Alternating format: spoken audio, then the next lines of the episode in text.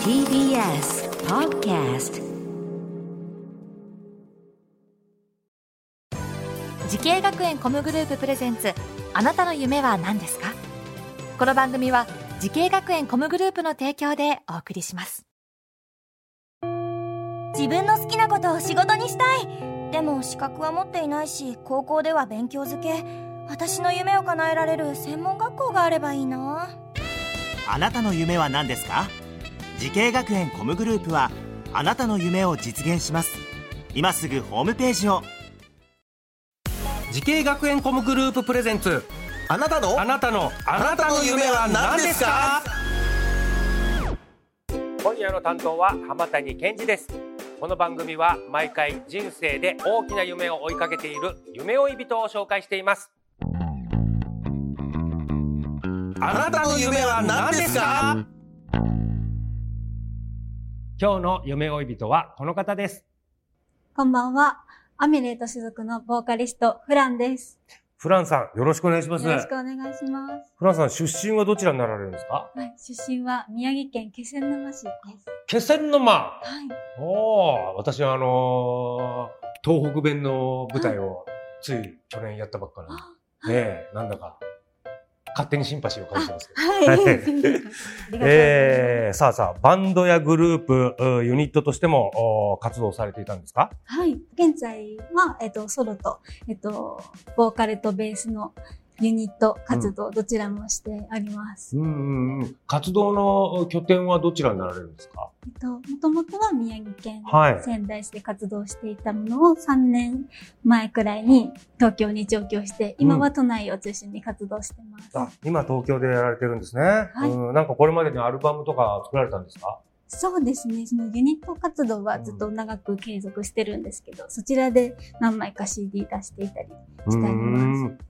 え、なんかどんな作品が多いんですか？なんか何かに使われたとかあるんですか？あ、そうですね。えっと、今回今年の、うん。えっと、3月からアミュレットという事務所に所属させていただいて、はい。えこちらで、まだ、あのー先日7月29日にあのゲームアノニマスコードというゲームの作品の主題歌集が出まして、こちらに私が歌わせていただいたエンディングテーマ、うん。My Dearest という曲が、ね、収録されております。あ、ゲームのアノニマスコードというゲーム。はい。これのエンディングテーマで、えー、フランさんのはい曲が、お声が。はい、この曲であのソロデビューとしてこれでソロデビューされたんですね。させていただきました。あなるほど。ぜひよかったら皆さん、アノニマスコードのエンディングテーマで調べたら出てくるって感じ。はい、出ます。ぜひ聞いてみてください。さあさあ、そんなフランさんがボーカリストを目指したきっかけっていうのを教えてもらってよろしいでしょうか？はい。と私が中学2年生の頃に、えっと、学校から帰ってきた時に、お母さんが有線を聞いていて、うん。有線で流れてたのが、スキマスイッチさんの全力少年うという。曲で、懐かしい。はい。こちらをもう聞いた時にうん、すごいこう、ビビッとくるものがあって、すごいオーケストラの素晴らしい音触りと、あと歌唱力のあるボーカルにすごく引きつけられて、あ、プロってすごいなっていうのと同時に、うんあ、プロを目指したいなっていうきっかけになりました。えー、それまではなんか音楽のあー習い事とかしてたんですか？はい。えっと、小学校1年生かはいらピアノをずっと習ってまして、ほうほう高校3年生まで、はあはあの、習ってました。へーえじゃあ、ピアノのお音楽家、ピアノを使った音楽家ではなくて、ボーカリストを目指したっていうのは何なんだ？あ、そうですね。あの、ピアノ習ってた頃も、その本当にクラシックというよりかは、メロディーのあるまあ童謡うん。だったりとか、そのメロディーラインがある、えっと、楽曲をよくこううん練習で弾いていて、自分でメロディーを作ったりも、うんうん。もう幼い頃からできていたりとか、ええー。はい。で、その、自分でこう表現するっていうのが楽しくなって、まあ、歌うって楽しいなって思うようになりました。なるほどね。はい。さあ、そんなフランさんが音楽業界を目指すために学んだ学校とコース、これを教えてください。はい。仙台コミュニケーションアート専門学校、音楽コミュニケーション科ソロボーカル専攻です。はい。ソロボーカル専攻。はい。はいこの学校を選んだ最大の理由は何でしょはい。えっと、こちらが、私は出身、気仙沼なんですけど、うんまあ、宮城で、まあ、あの、最大都市と言われうんる仙台うそうですのね。場に、はい。えっと、この場所で、えっと、同じ夢を持つうん仲間たちと一緒に、ボーカルのえっ、と、ボーカルのプロのになるためのいろはだったり、うんまあ作詞作曲の勉強などをしたいなと思って、うんこれを選びました。うーん、なんかこちらでは実際どのような授業がありましたか？まあゴスペルの授業だったりとか、はいはい。あとは、えー作詞作曲のうん。授業で学ばせていただいたり、あとは、あの、他の楽器で夢を追っているみんなと一緒にアンサンブルの授業などを、はい、しました。うん。なるほど。他のギターとかドラムとかはい。やられてる生徒さんと一緒にアンサンブルをやるという授業がはい。あるということですね。はい。なんか思い出に残ってる先生とか、えー授業とかありますか？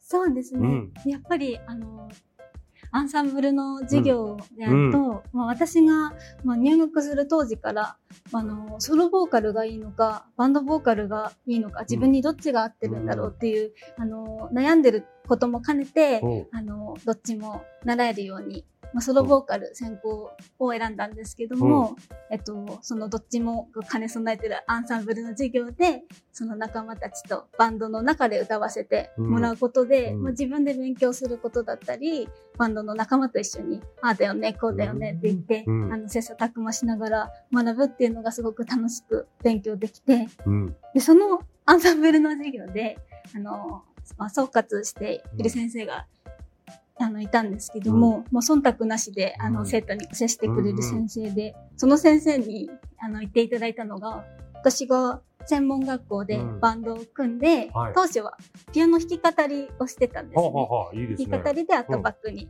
タはいーとベースとドラムといたんですけど、その先生に、お前はピンボーカルの方がいいから、ピンボーカルやれって言われて、うん。そこから弾き語りを一旦やめて、うんもうそれからずっとはあのマイク一本持ってはい。舞台に立つようになりました。ええその先生のアドバイスで、それ、な、なんでそっちの方がいいって言ったか、後から聞きました？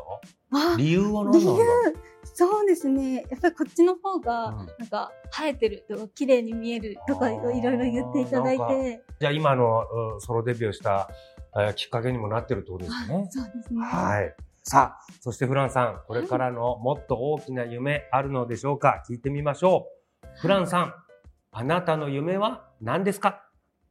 ゼップツアー、ドームツアーを行うことです。おゼップツアー、ドームツアー。まずはこう、ゼップツアーっていうともう全国にあるのかな、ゼップはもそうです。何か所かに、はい、代表、ライブハウスとして、あるゼップで、うんあの、ツアーということ、あの、回ってみたいなっていうう。思いと、ぱドームツアーとなると本当に何千人、何万人の方が、あの、来るっていう会場になるので、うん。やっぱそこまでこう自分で努力してうん。行き着きたいなって思います。すごいね、ドームだと、一番憧れるのはどこですか？東京ドームに立ちたいなって思いうまわーすごいね、東京ドームでソロのアーティストでやるっていうのも、なかなかのもんですよねす。。そうですよね。頑張りたいと思います。はい。はい。ぜひ、その夢実現させてください。ありがとうございます。はい。さあ、この番組は YouTube でもご覧いただけます。あなたの夢は何ですか ?TBS で検索してみてください。今日の夢追い人は、ボーカリストのフランさんでした。ありがとうございました。ありがとうございました。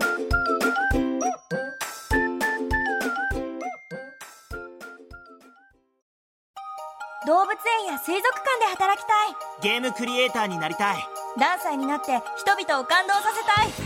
滋慶学園 COMグループでは希望する業界で活躍したいというあなたの気持ちを大きく育てます。今すぐホームページをチェック。全国の姉妹校でお待ちしています。滋慶学園 COMグループプレゼンツ。あなたの夢は何ですか？